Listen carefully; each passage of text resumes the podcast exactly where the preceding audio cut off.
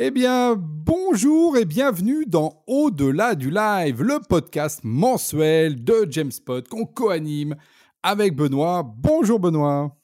Bonjour Alain, bonjour à tous. Alors, euh, en général, tu nous concoctes toujours des sujets euh, évidemment passionnants. Ce qui s'est passé, le numérique, ça bouge très vite. Il faut choisir. Et donc, qu'est-ce que tu nous as choisi comme menu pour euh, ce qui s'est passé là dans les moments chauds du mois précédent? Alors Alain, bah, je t'ai choisi des sujets euh, vraiment très intéressants. Il s'est passé encore une fois pas mal de choses durant le, durant le mois d'avril.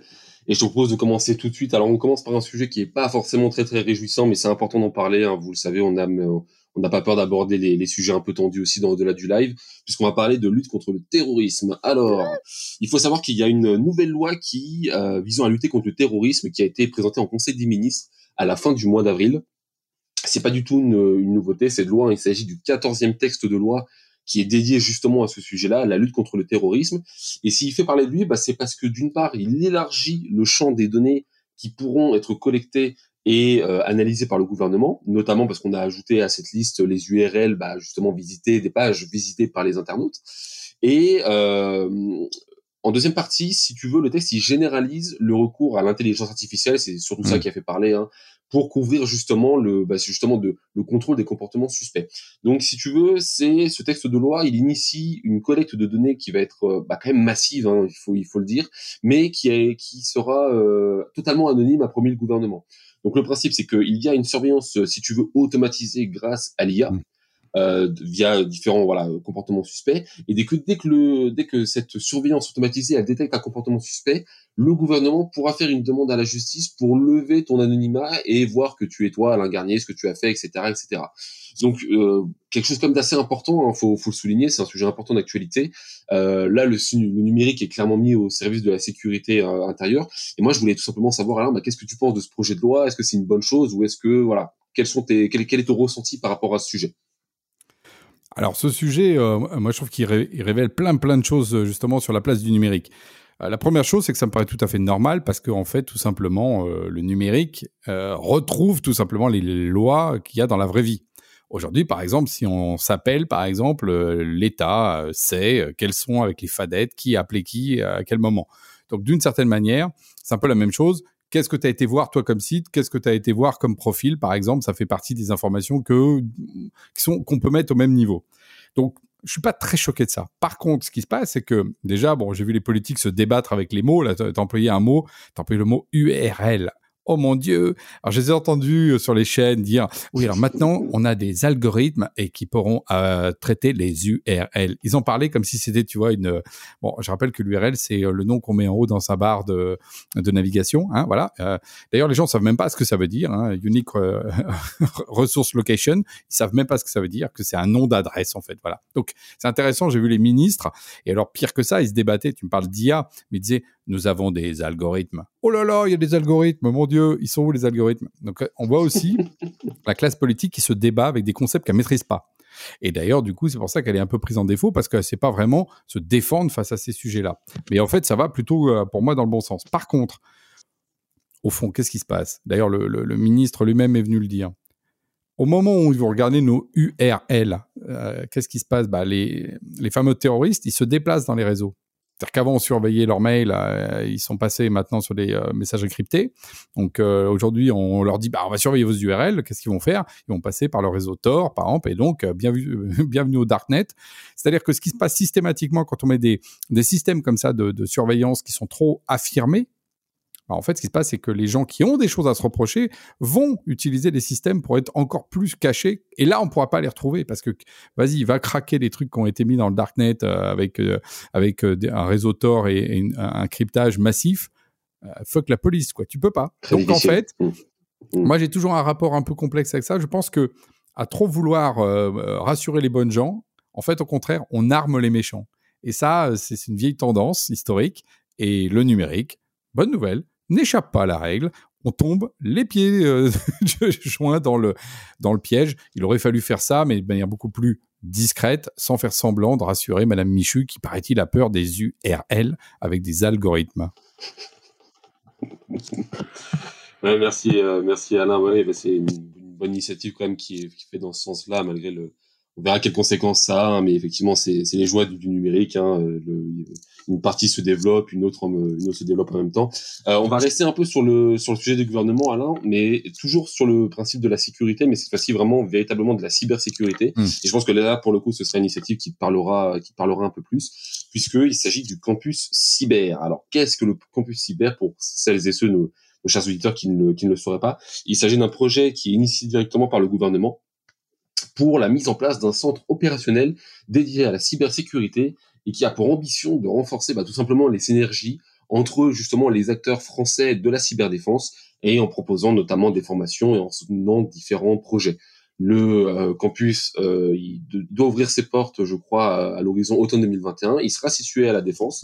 Et euh, Bercy a annoncé donc à la fin du mois d'avril dernier que le campus justement accueillerait pas moins de 64 entreprises et organisations professionnelles à son capital, et surtout bah, que l'État français également détiendrait une partie du capital à hauteur de 49%.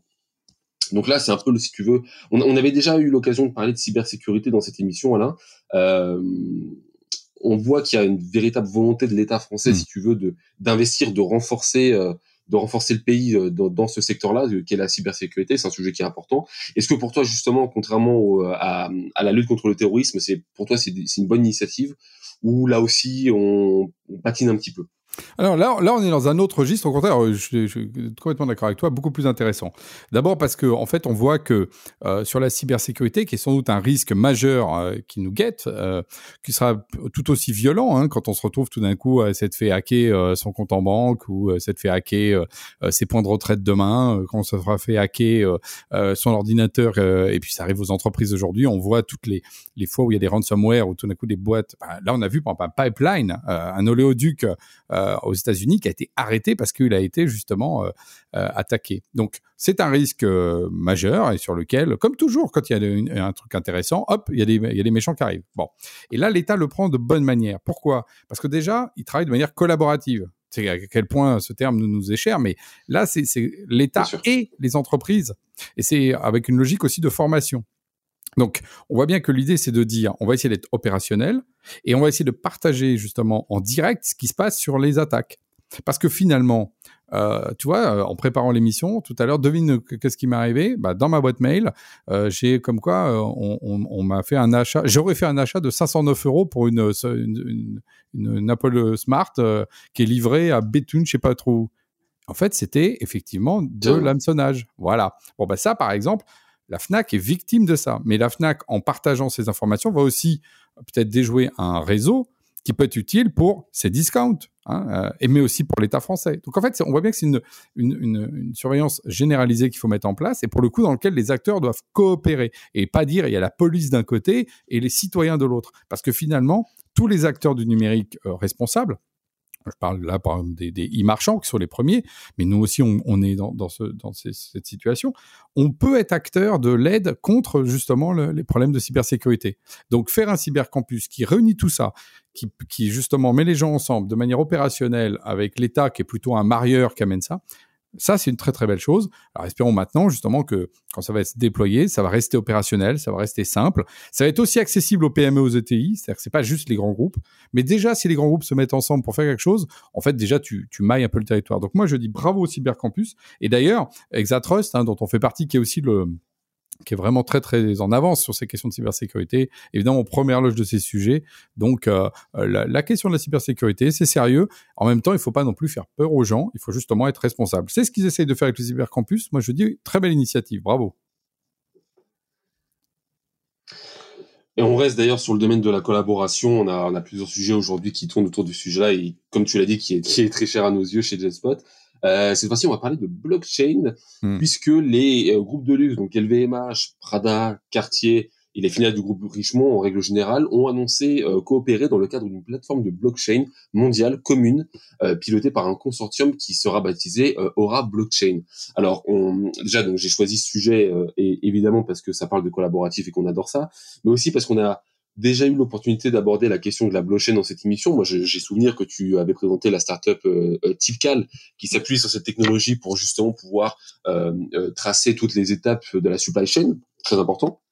Et on, tu en avais parlé également il y a quelques semaines en parlant justement de, de l'introduction en bourse de, de Coinbase, de, de, la folie du Bitcoin que comme nos auditeurs le savent, les crypto-monnaies sont euh, quasiment toutes basées sur ce système de blockchain. Donc, qu'est-ce que tu penses de ce projet donc qui, qui concerne justement essentiellement des grands comptes et d'un même et unique secteur Et est-ce que pour toi, justement, c'est un phénomène qui va euh, qui va s'accélérer en fonction justement des différents secteurs d'activité? Bah, ce qu'on voit à travers ça, c'est que la blockchain, bon, qui est une technologie euh, discutable parce qu'on pourrait revenir sur les questions qu'elle pose sur l'empreinte écologique, etc. Mais clairement fait monter en niveau en fait le numérique et dans la valeur. Hein. On a d'un côté ça, par exemple, c'est le luxe. Quand le luxe s'intéresse, si tu veux, à la question justement de sécuriser euh, euh, finalement ses produits, elle veut créer de la valeur supplémentaire parce que le luxe, c'est la rareté. Et elle veut garantir cette rareté. Évidemment, contre les contrefaçons, on voit tout à fait les problèmes qu'ils traitent.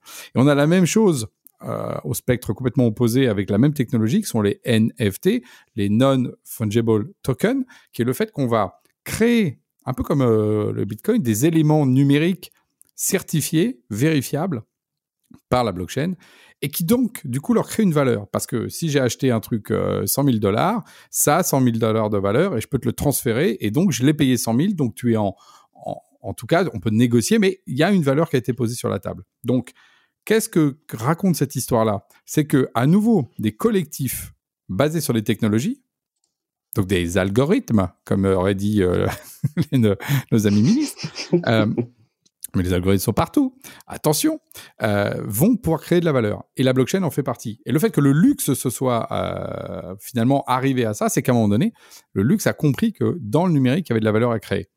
Et ça, c'est vraiment, pareil pour moi, un point de, de non-retour. Hein. C'est-à-dire que a avant le fait qu'on ait l'existence du Bitcoin, mais aussi justement par de ce genre de blockchain, des NFT. Et tout d'un coup, là, le numérique était une espèce de soupe. Tu vois, d'ailleurs, tu allais euh, n'importe où. D'ailleurs, l'argent a toujours été un problème dans Internet parce qu'il vient d'un monde très libertaire au départ. Et donc, ce qui est vraiment une ruse de la raison, je trouve très profonde, euh, c'est que la blockchain, qui est un algorithme libertaire, a permis justement aux gens qui sont les plus libéraux au contraire du côté du capital, comme euh, les gens du luxe, de créer de la valeur à l'intérieur de ce monde libertaire. Et donc, c'est ça qu'il que, faut vraiment comprendre. Dans un système libertaire, un algorithme libertaire permet à des gens comme les gens du luxe de recréer une valeur comme dans le monde capitaliste. Et ça, c'est hyper intéressant de voir que finalement, il y a toujours une espèce de retour à des fondamentaux humains de euh, quelle valeur je crée, quelle valeur je, transmets dans le temps, euh, quelle rareté je donne. Et le numérique qui avait vraiment euh, explosé ces valeurs-là, parce qu'il y a, on disait il y a plus de limites, etc. Au contraire, construit ses propres limites à nouveau à l'intérieur de lui-même.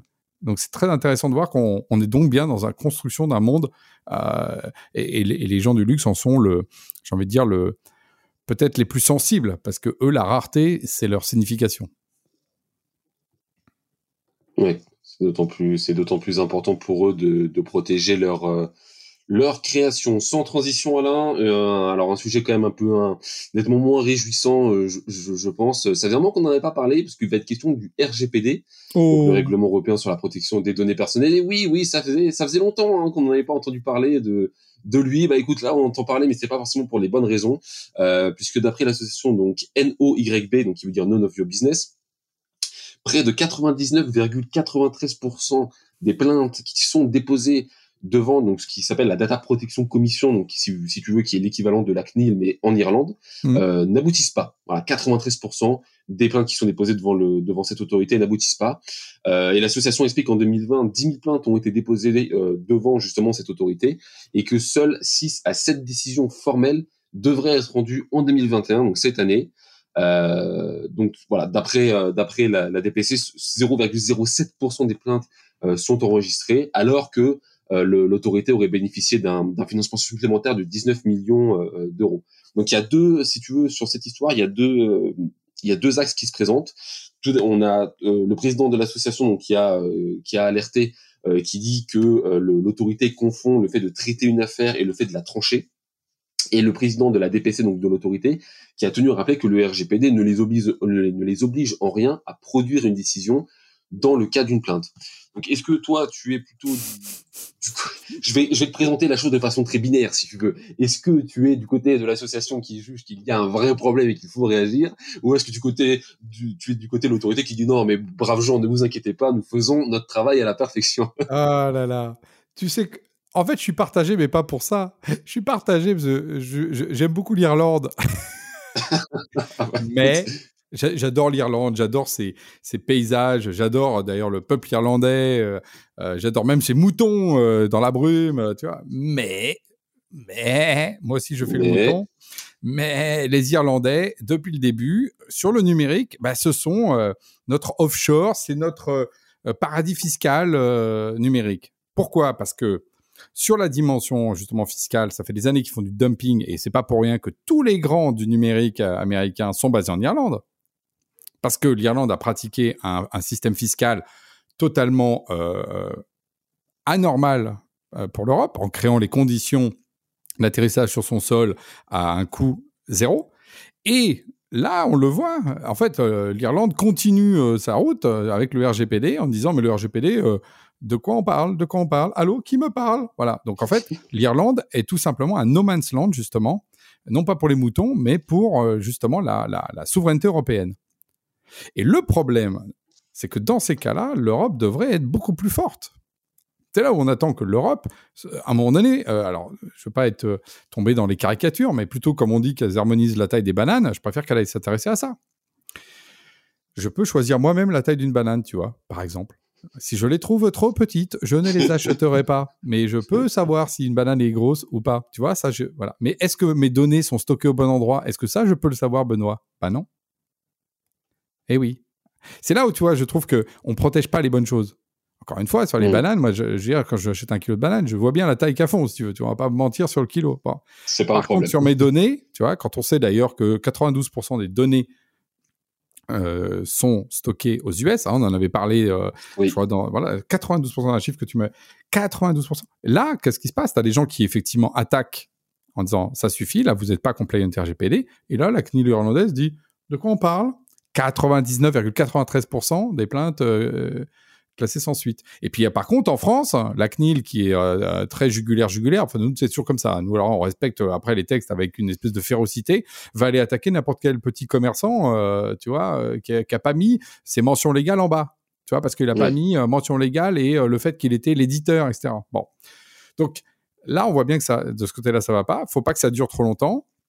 Moi, je suis plutôt, alors, je, suis plutôt assez confiant quand j'entendais encore Thierry Breton euh, ce week-end là sur les sur les ondes. Euh, il est très clair sur sa position et ils sont extrêmement clairs et, euh, donc les choses avancent, y compris dans les dans les actes. voilà. Donc, je pense pas que l'Irlande va pouvoir continuer comme ça longtemps son petit jeu. Mais ça prouve la limite, toujours la même chose, de l'Europe, hein, à un moment donné, quand effectivement des États ne jouent pas le jeu. Donc oui, je suis du côté de l'association, c'est totalement anormal. Et on comprend là aussi pourquoi les grands GAFAM sont en Irlande. Ils ont une protection fiscale, mais aussi sur le RGPD, euh, que je trouve moralement peut-être euh, encore, encore pire, on va dire, moralement. C'est pas un problème d'argent, mais c'est un problème du coup de morale, parce que une espèce de tromperie, tu vois. Parce qu'ils peuvent dire, mais comprends, on est en Europe, tout va bien, etc. Donc, donc voilà, c'est euh, un scandale tout simplement, et j'espère bien qu'il arrêtera. J'espère que à un moment donné, on, pourra revenir dans ce au-delà de là. Il faut dire, hey, ça y est, il y a eu euh, une commission euh, qui a dit stop. Oui, oui, on, on suivra ça évidemment de, de, de, très près parce que, comme le soulignait justement le président de l'association, le problème direct avec cette position de l'Irlande, c'est que lutter contre les, les, contre les certaines pratiques des gens du numérique devient à ce moment-là extrêmement compliqué. Et puis on n'a pas c'est un euphémisme. Voilà, le RGPD n'a pas été mis en place pour que certains pays européens euh, se paient le luxe de ne pas le respecter. Hein. Voilà, c'est. Mais on suivra ça de très près. Pour le sujet suivant, Alain, voilà, quand même une bonne nouvelle. Euh, on va parler de cloud gaming. Donc le cloud, nous chez Genspot, on, on connaît bien ça. Hein. toutes nos solutions sont en SaaS. Le cloud gaming, c'est un peu, c'est un peu la même chose. Et on va parler d'une entreprise en particulier, une entreprise qui s'appelle Blade, qui est une entreprise française euh, fondée en 2015 et dont l'objectif était tout simplement de rendre le, gaming, donc le, jeu vidéo, euh, accessible au plus grand nombre grâce, grâce justement au cloud. Euh, pour résumer le cloud gaming en une seule phrase, c'est extrêmement simple. Grâce au, fait que vos jeux ne sont pas stockés sur votre, sur votre grosse machine, sur votre gros ordinateur ou votre, ou votre PlayStation. Euh, les jeux se trouvent sur d'autres, sur des serveurs qui sont, euh, qui sont hébergés ailleurs. Et donc, en fait, grâce à ça, vous, vous êtes en mesure de pouvoir jouer sur n'importe lequel de vos terminaux, à condition de vous connecter au service de l'entreprise en question. Bon, donc Blade, comme je disais, c'est une entreprise qui est fondée en 2015, qui a vu son nombre d'utilisateurs augmenter de façon assez exponentielle, mais qui malheureusement n'a pas pu répondre à la demande à cause d'un manque de, de, cash, de liquidité, et qui s'est placé ensuite euh, en, redressement judiciaire. Et donc évidemment plusieurs entreprises se sont positionnées pour pour la récupérer. Et surtout c'est une personnalité qu'on connaît quand même assez bien hein, chez Despot, vu que c'est Octave Klaba, euh, donc le, le, le, patron de VH, euh, très bien positionné dans le cloud, comme tout le monde le sait, qui a récupéré justement la, la startup suite à une décision du tribunal de Paris. Il s'est d'ailleurs euh, félicité de cette décision sur Twitter. Hein, il en était très très content d'avoir été euh, d'avoir été retenu, euh, puisque justement lui il avait fait une offre à travers Ubique, qui est euh, mm. une société de sauvegarde et de partage du fichier, qui est justement détenue par par OVH. Qu'est-ce que tu penses de ce rachat, Alain? Et est-ce que ça t'a ça t'a étonné que si tu veux OVH à travers évidemment son président Octave Klaba s'intéresse justement à toute cette partie-là du, cloud gaming qui est en train de se développer, mais euh, de manière quand même assez lente par rapport au reste du marché, il faut le dire. Hmm. Ah, c'est un, c'est un sujet, moi, je trouve, qui, euh, est au confluent de plein de problématiques. Euh, déjà, effectivement, cloud gaming, gaming. Donc, clairement, la question du gaming, elle est exponentielle et effectivement, c'est en train de monter en puissance. Et, euh, et, on en a souvent parlé ensemble parce que tu sais que je sais que toi, tu es en plus un, gamer et que justement, tu, connais très très bien ce monde-là c'est que l'avenir la, euh, du numérique se configurera sous la forme des jeux qui ont été déployés. Voilà, moi je crois beaucoup à cette théorie sur laquelle les jeux euh, des enfants euh, et des adolescents et des adultes euh, sont effectivement des marqueurs et des constructions sociales pour euh, ce qu'ils deviennent. Et donc je dis, génération Lego, on fabrique des ingénieurs, génération euh, World of Warcraft, c'est l'exemple que je donnais, puis maintenant on pourrait dire LOL, League of Legends, on fabrique des équipes, des équipes qui collaborent pour aller euh, vaincre l'ennemi. Donc, bienvenue dans l'ère du temps réel, bienvenue dans l'ère dans la, dans, aussi de la métamorphose. Et voilà. Donc, voilà, le gaming, c'est essentiel. Deuxième point, mais qu'est-ce que vient faire Octave là-dedans? Alors c'est très intéressant. Deuxième dimension, c'est tu me dis euh, Octave. Bon bah Octave en fait, euh, il était patron d'OVH, il a passé la main à quelqu'un, mais il est toujours aussi là en tant que euh, finalement chairman. Enfin il est il est il est il est dirigeant, mais plus tout à fait opérationnel. Mais enfin, quand il y a eu l'incendie, il était quand même euh, là en train de mettre en place. Sur le front. Voilà. Et puis c'est encore lui qui nous dit, bah il y a la B12 qui a été nettoyée, etc. On a l'impression que c'est lui qui prend les pinceaux pour le faire. Et dans le même temps, il et tu dis c'est OVH qui le reprend. Non, non, non, non c'est pas OVH. Attention, c'est Jessby, c'est ça. Ça, on va dire sa, holding qui est maintenant un, fonds de venture. Et euh, Ubique, ce n'est plus une entreprise OVH parce qu'il a repris aussi euh, Ubique qui était dans OVH et de la sortie pour justement le, le, le, racheter euh, par JSB. Donc, on voit aussi un mouvement au sein d'OVH qui est alors que justement qui reste encore un petit peu à, comprendre, c'est qu'on a donc le, patron d'OVH qui peut-être va vers ce que j'appellerais le B2C, tu vois, le gaming, Ubique mhm. avec du stockage de fichiers justement plutôt grand public, versus OVH qui irait plutôt vers du B2B, donc plutôt que pour les entreprises. Peut-être ça, mais c'est pas si clair que ça. Bon. Euh, et puis alors, il y a un autre truc aussi qui est marrant dans cette affaire, c'est que il y a eu à un moment donné les gens donc de, de, de, de Blade qui ont été euh, dans le CTO, qui ont été cherchés à travers Scaleway, Scaleway, filiale d'Iliad. Iliad, ils sont allés chercher qui ça? Xavier Niel, le grand frère euh, du numérique français euh, dans ce qu'il a justement d'innovation. Parce qu'avec son fonds Kima Venture, c'est un des plus innovants aujourd'hui. Donc, il y a eu à un moment donné une espèce de combat des chefs là qui s'installe entre deux grands acteurs du numérique euh, français Octave Klaba d'un côté et Xavier Niel de l'autre, sachant qu'en plus, euh, Octave doit sa réussite aussi à Xavier Niel parce que c'est lui qui lui avait donné à un moment donné les moyens en termes de cash pour avoir et pour, et pour sous-louer des machines quand il a lancé OVH. Donc on voit un espèce de truc de famille comme ça, numérique, avec des, des parrains qui se, qui se cherchent sur un territoire. Et ça, j'ai trouvé ça très intéressant parce que c'est la preuve aussi qu'on a des acteurs puissants.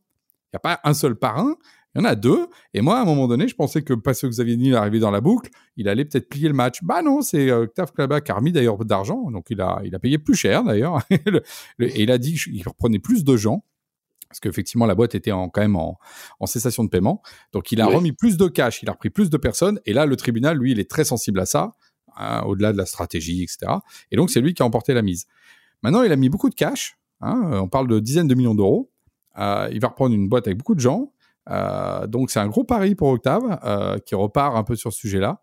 Mais en même temps, il a son OVH avec son incendie et puis d'autres challenges industriels voilà, le, monde numérique, c'est aussi ça, c'est cette incertitude et en même temps ce, ces choix industriels.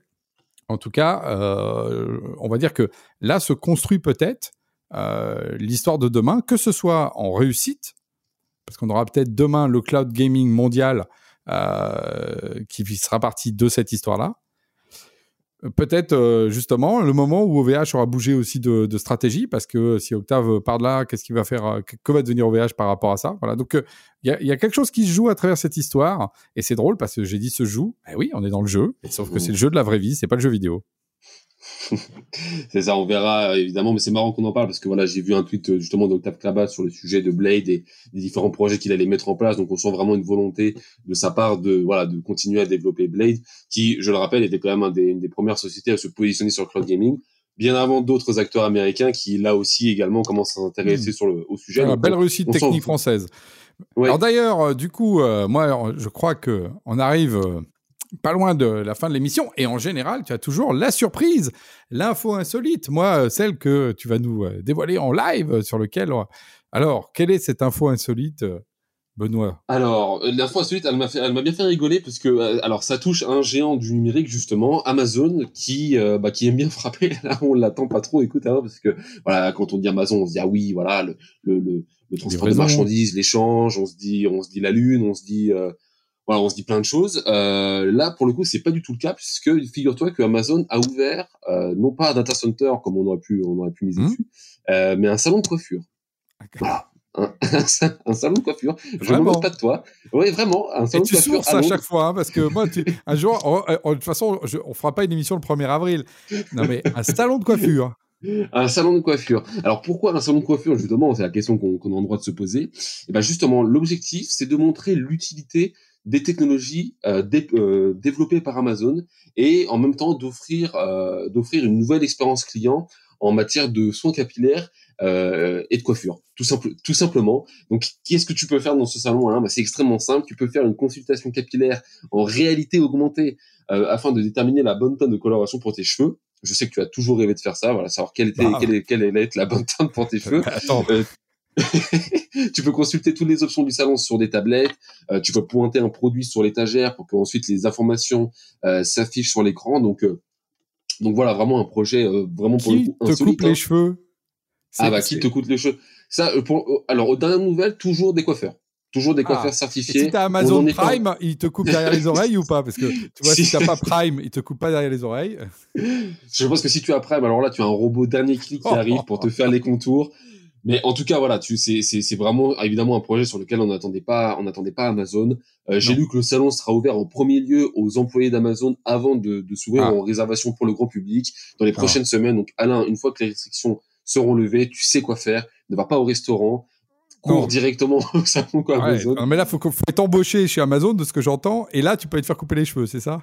C'est exactement ça. Ouais, c'est ouvert uniquement aux employés d'Amazon en premier lieu. Bon, et vous devez savoir pourquoi. Écoute, on va, on va réfléchir. Écoute, merci pour cette info insolite. De toute façon, c'est la force aussi de ces géants, c'est qu'ils vont justement là où on les attend pas, ils ont la force de pouvoir le faire. Et mine de rien, il crée toujours comme ça la surprise, hein, tu vois, la surprise du live qui est venue avec ça. Bon, écoute, merci euh, Benoît pour cette info insolite. Euh, chaque fois, ça me fait marrer. Il y a toujours un truc comme ça dans le numérique qui nous, qui nous fait rire. Euh, N'hésitez pas à nous envoyer d'ailleurs si vous avez les infos insolites. Je pense que Benoît euh, sera ravi de, de, les avoir, même si c'est un sourceur de premier ordre qui écume le darknet pour trouver tout ça. mais, mais les URL, les, URL, les, URL. Toi aussi, tu as des URL. Moi, je suis dans le 9.3, j'ai d'autres URL. Non, mais, voilà, ils m'ont bien, bien fait rire avec leurs URL. Du coup, euh, merci encore euh, pour ce pour ces sujets. Euh, toujours intéressant de creuser euh, justement bah, ce qui fait aussi la profondeur du numérique. C'est ce qu'on essaye de faire aussi avec Benoît tous les tous, les mois, prendre un peu de un peu de recul pour creuser tous ces sujets-là qui nous passionnent. Et je sais que ça vous passionne. Vous êtes de plus en plus nombreux à nous écouter. Donc on se retrouve pour le podcast au-delà du live comme d'habitude le mois prochain. Et puis les autres rendez-vous, les podcasts experts quand on, on interview justement bah, des experts, des gens qui viennent parler. Euh, le podcast, enfin est plutôt d'ailleurs une vidéo tous les vendredis hein, avec mon avec live Bonjour les spotters, et puis le live tous les deux mois, notre live émission. Euh, je crois que le prochain est, prévu euh, début juillet, euh, si ma mémoire. Absolument. Hein et le sujet, c'est les, les, formes de collaboration du futur. C'est ça, on sera dans le turfu. Donc 29 minutes 48 secondes, on s'entraîne dans 10 secondes. Et donc merci encore, merci à toi Benoît, merci aux auditeurs et à bientôt. Merci Alain, à bientôt.